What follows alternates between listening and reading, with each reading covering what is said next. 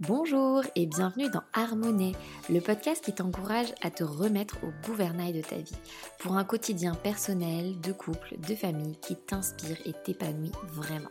Mes deux leviers d'expertise, la compréhension des profils ou modes de fonctionnement propres à chacun et l'organisation de ton argent.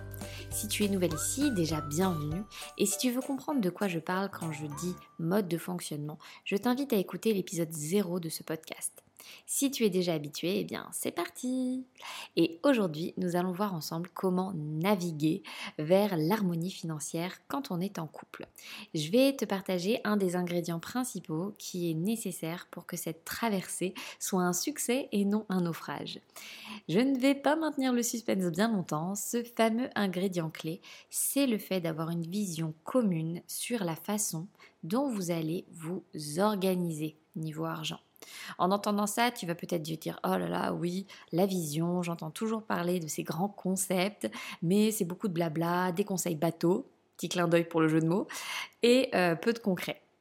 Mais attends un peu, ne pars pas tout de suite. On va parler de cette vision de façon concrète, même si pour l'illustrer, j'utilise la métaphore de la navigation pour que ce soit plus parlant et moins ennuyant.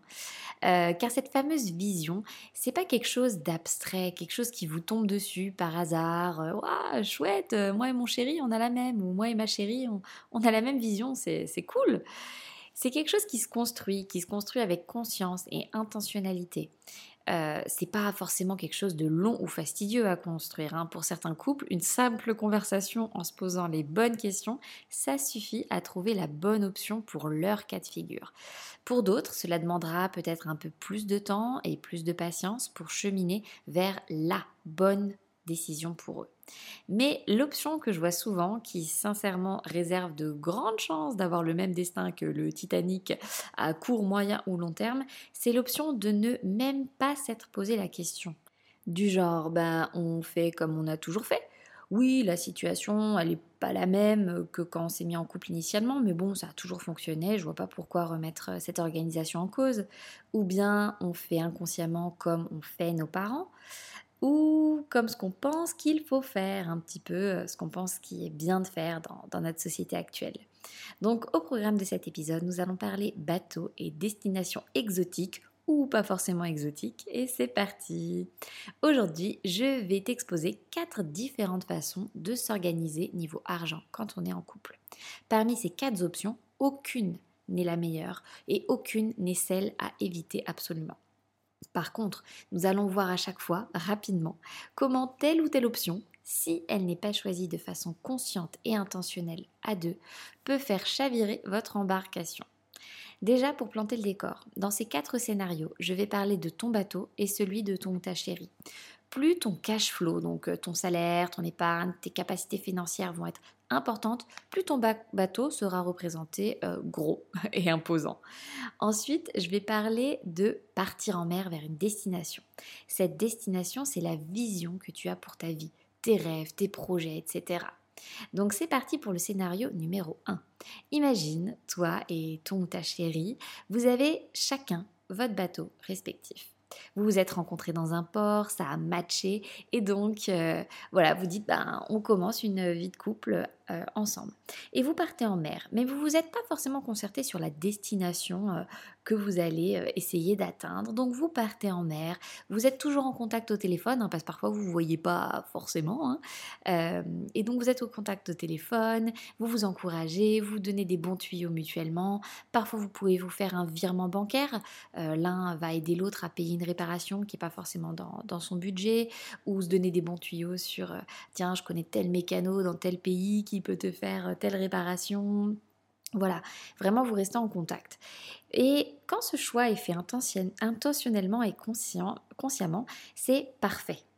Par contre, tu te rends compte que hum, quand ce n'est pas le cas, quand ça s'est fait juste comme ça, ils sont partis en mer et puis advienne que pourra, eh bien ça peut vite poser un, un problème. C'est que tout d'un coup, un beau jour, il y en a un des deux, voire les deux, qui se dit euh, Youhou, t'es où au fait? Euh, Parce que là, on est au téléphone en contact, mais je te vois plus. Et là, tu te rends compte que, par exemple, si vous êtes parti de Brest, qu'il y en a un qui est allé au Havre et l'autre il est à Bali. Et dans ce c'est le scénario typique où tout d'un coup, eh ben, peut y avoir, quand on se rend compte de ça, peut y avoir de la culpabilité, du ressentiment, de la jalousie qui peuvent s'immiscer dans cette vie de couple. Ou bien alors, c'est aussi un moment où, bah, quand on, réalise tout d'un coup, mais qu'on n'est pas du tout même sur le même continent, mais on se dit, mais on n'a plus rien en commun. Euh, on est, voilà, on n'est même pas sur le même continent. Et, euh, et, si ça, cette organisation-là, c'est pas vraiment la vie de couple que, que l'un des deux avait en tête, eh bien, c'est rapidement game over. La deuxième option, le deuxième scénario, euh, c'est euh, vous êtes toujours, donc chacun sur votre propre bateau, mais avant de quitter le port où vous êtes rencontrés, vous vous êtes mis d'accord sur la destination que vous aviez en tête et surtout, euh, vous voulez y aller ensemble, en même temps. Donc vous vous entraidez mutuellement, vous vous dépannez lorsque l'un a besoin d'un coup de pouce, vous essayez d'avancer à la même allure. Parfois, dans le cas où un des deux bateaux est plus gros et plus puissant que l'autre, ben, il va attendre que l'autre avance. Euh, ou bien si l'un se retrouve en panne ou à un coup dur, ben, l'autre attend aussi que le deuxième bateau puisse redémarrer.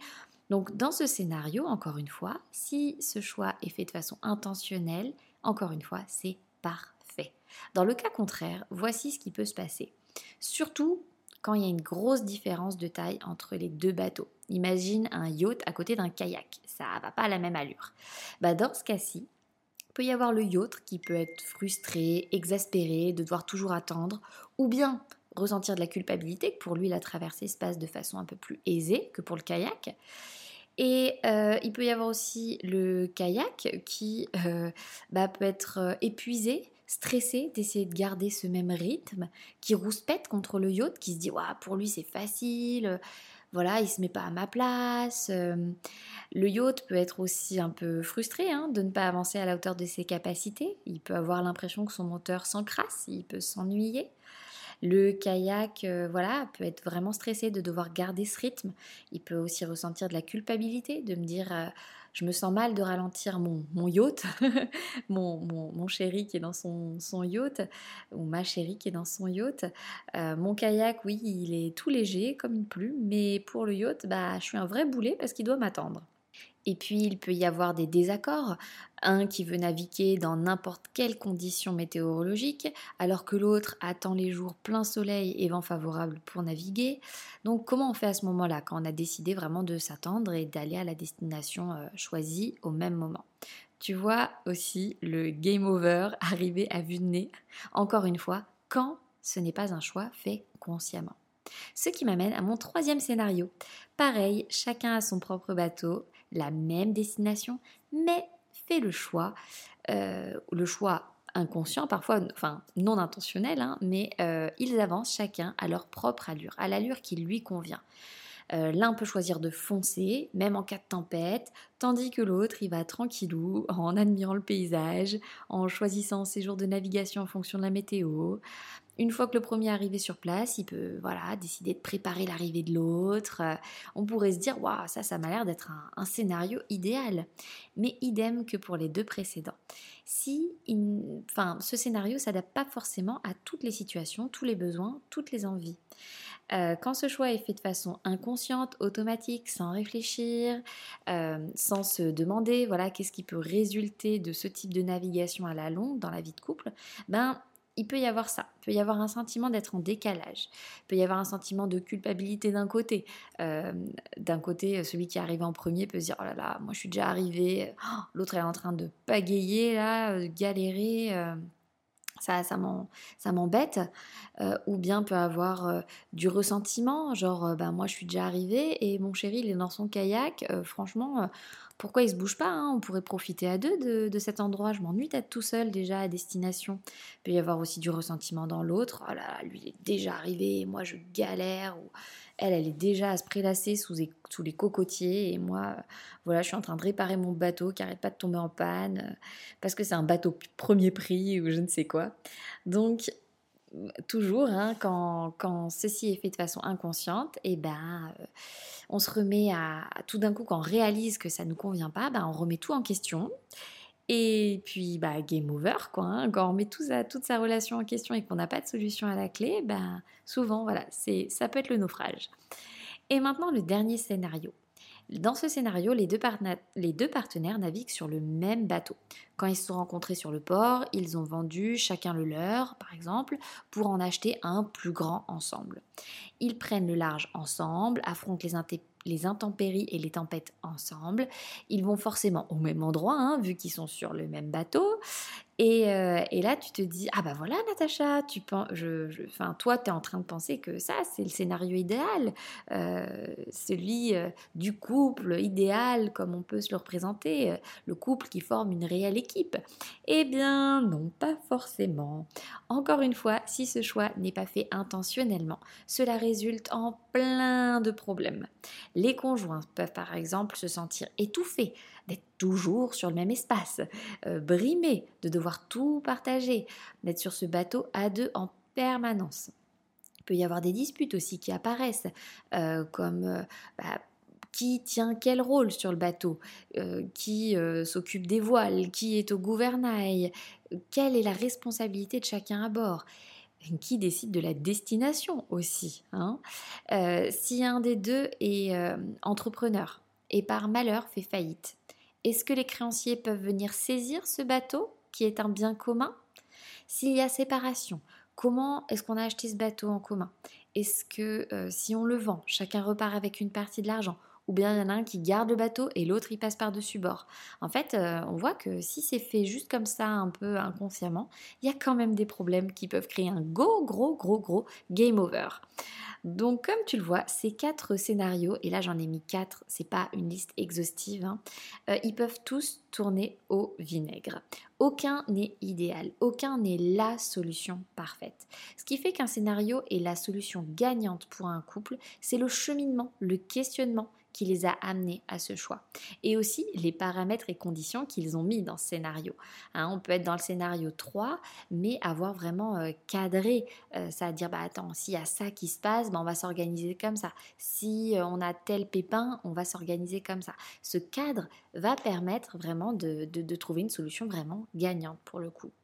Autre chose, ce n'est pas parce qu'un scénario nous convenait au début de la relation qu'il convient encore plusieurs années plus tard les besoins, les envies, ça change, les situations changent. Je vais donner un exemple que je vois très fréquemment. Le scénario de deux bateaux qui ont la même destination en tête. Euh, ils y vont euh, quasiment euh, à la même allure hein, parce qu'ils ont des bateaux vraiment de taille assez similaire. Mais en cours de route, il y a un des deux bateaux qui, pour une raison ou une autre, a dû changer de bateau. Il a dû soit en prendre un moins rapide, moins robuste, bah, il est passé par exemple d'un trimaran à un canoë. Les raisons peuvent être diverses, hein, naissance d'un enfant, maladie, changement de carrière, etc. Ou bien, euh, changement inverse, il prend un plus gros bateau. Il a eu une promotion, un héritage, etc. Je ne sais pas. Tout d'un coup, ben, on se retrouve avec une différence de vitesse entre les deux bateaux qui n'y avait pas précédemment. Et on se dit, mais je comprends pas pourquoi notre dynamique ne fonctionne plus. Ça a toujours fonctionné, on était ben super sur la même page, et là, mais je comprends pas pourquoi, ben ça va pas quoi. Si c'est le cas, c'est qu'on est, si on a, si on comprend pas aussi euh, pourquoi ça fonctionne pas, parce que là je vous l'explique, hein, on se dit bah oui, ils ont plus le même bateau, mais parfois euh, on sent qu'il y a un truc qui fonctionne plus, mais on n'arrive pas à mettre le doigt dessus. Et si c'est le cas, c'est qu'en fait, on est passé en mode pilotage automatique depuis le temps et qu'on se pose plus de questions, que ça roule et voilà, en mode automatique. Alors, ce que je vous invite à faire, c'est de regarder votre tableau de bord, d'enlever le pilotage automatique un temps d'analyser votre situation et de vous poser des questions, même si ça peut être inconfortable. Car le mode pilote automatique, parfois, ben, il n'est pas euh, infaillible et il ne voit pas forcément l'iceberg qui a droit devant vous. Et il n'est pas dans votre tête non plus. Il ne se rend pas compte de ce qui a changé en vous. Lui, il est sur le même mode de programmation qu'il y a quelques années, mais ça se trouve, c'est plus du tout adapté. Et donc si la situation, elle n'est pas au top, une fois que vous avez fait le point, eh ben, il ne faut pas hésiter à changer de cap donc moi je vous invite à jeter l'encre de la culpabilité, de déployer les voiles de la communication ouverte dans votre couple et de naviguer vers une harmonie financière. Oserais-je dire une harmonie? Vous méritez tous les deux vraiment d'atteindre vos rêves, vos ambitions, à la fois communes et individuelles. Et avec une vision claire et une intention affirmée sur la façon dont vous allez vraiment vous organiser, vous pouvez largement y arriver. Si ce sujet t'intéresse, mais que tu as l'impression que tout ça, c'est un gros tas de nœuds à démêler, je t'invite à me suivre sur Instagram. Tu trouveras tout ce qui est lien dans les notes de cet épisode. Beaucoup de choses arrivent pour t'aider vraiment à dénouer cela, à trouver des solutions adaptées à ta situation. Et si ce podcast te parle, te plaît et que tu l'écoutes depuis Apple Podcast, je te serais vraiment reconnaissante de lui laisser une note et un commentaire. Cela aide beaucoup à le faire connaître à d'autres personnes qui pourraient être intéressées par toutes ces problématiques. Et sur ce, je te souhaite d'avancer dans ton quotidien, tes projets de vie, en respectant qui tu es vraiment. Et je te donne rendez-vous dans un prochain épisode. À très vite